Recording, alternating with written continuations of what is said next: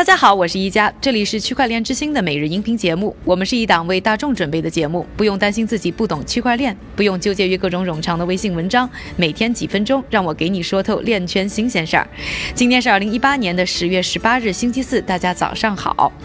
现在我们来关注一下北京东城区人民法院最近判的一个案子。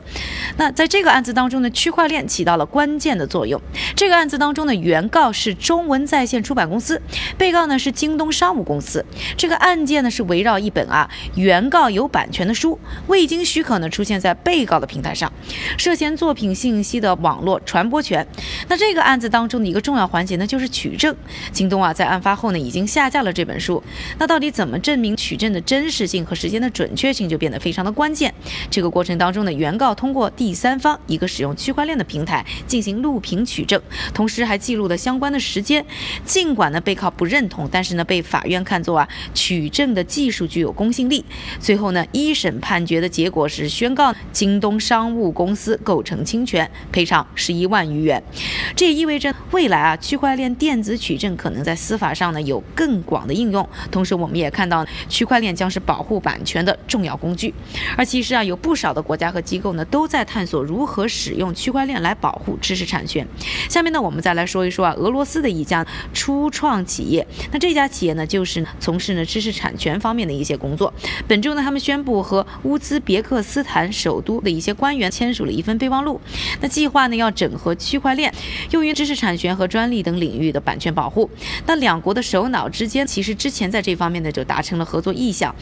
而这一次的项目呢，首先会从乌兹别克斯坦首都的专利记录数字化开始。而俄罗斯呢，算是在利用区块链啊保护知识产权路上走得比较超前的。今年四月的时候呢，俄罗斯国家知识产权交易协调中心还帮助过吉尔吉斯斯坦国家专利局建立一个基于区块链的数字库。此外，俄罗斯国家知识产权登记处呢，还从啊六月开始利用区块链技术在数字平台上保护所有类型的版权。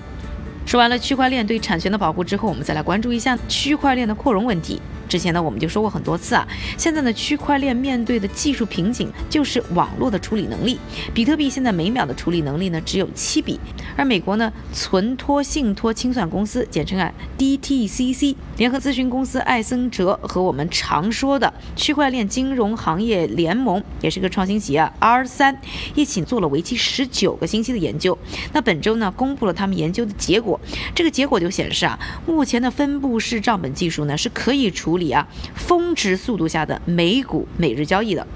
这个研究呢，测试的呢，倒不是比特币的这个区块链，而是 DA 和 Corda 两个商业区块链平台。这个 Corda 呢，我们之前节目也有提过，是 R 三自己开发的。那艾森哲呢，建立了超过一百七十个节点，来模拟 DTCC 支持的交易所和市场参与者构成的金融生态系统。结果发现啊，分布式账本技术能够支持的最高频率呢，是每日一点一五亿笔交易，或连续呢五个小时进行每秒六千。三百笔交易，虽然结果非常的喜人，不过呢，DTCC 也明确指出啊，这次研究呢还是从理论上呢去讨论这个操作的可能性，需要进行更多的测试，来看看分布式账本技术能否满足呢 DTCC 当前系统在弹性、安全性和监管等等方面的要求。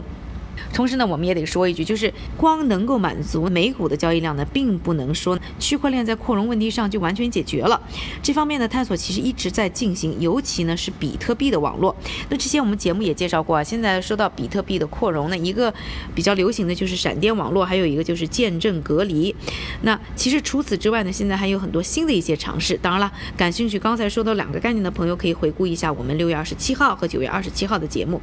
那说到新的尝试呢，今年七月粉。啊，一群比特币的工程师组建了一个非盈利的比特币运营技术组，来解决扩容问题。另外，本月的早些时候啊，比特币协议开发人员马克·费里登巴赫呢，介绍了一个不用硬分叉的区块链扩容方案，号称呢能够把结算交易量啊增加到现在水平的三千五百八十四倍。那到底是不是能够像他说的那样实现呢？我们还会进一步的关注。那说完了今天两个重点的讨论话题，一个是利用区块链保护产权，另外就是这个分布式账本的扩容问题。以后呢，下面的时间还是交给我们的韭菜哥，他为大家呢准备了一系列链圈的最新快讯。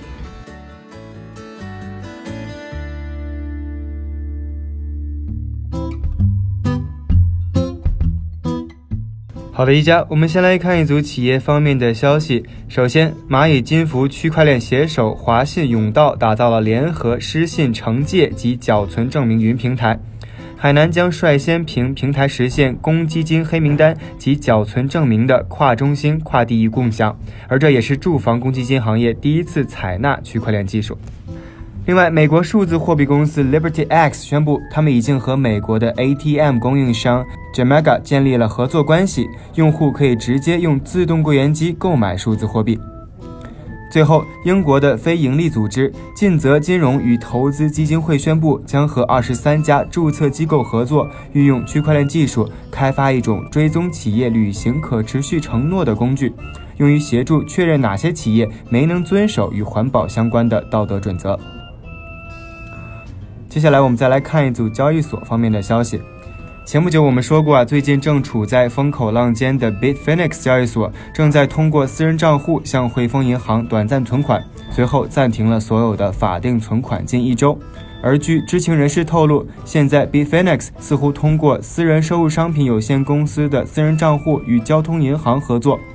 这家总部位于香港的银行由汇丰控股，一直在使用花旗银行作为向 Bitfinex 进行美元电汇的中间银行。最后，我们再来看一组投资方面的消息。在富达投资宣布成立他们新的数字资产部门后，著名的数字货币投资者、数字货币银行 Galaxy Digital 的创始人 Michael Novogratz 表示，要将 Galaxy Digital 成为第一批使用该服务的客户之一。感谢韭菜哥的分享，也感谢各位的收听。我是一加，明天继续和我一起关注区块链之星。区块链之星，还原区块链最真的样子。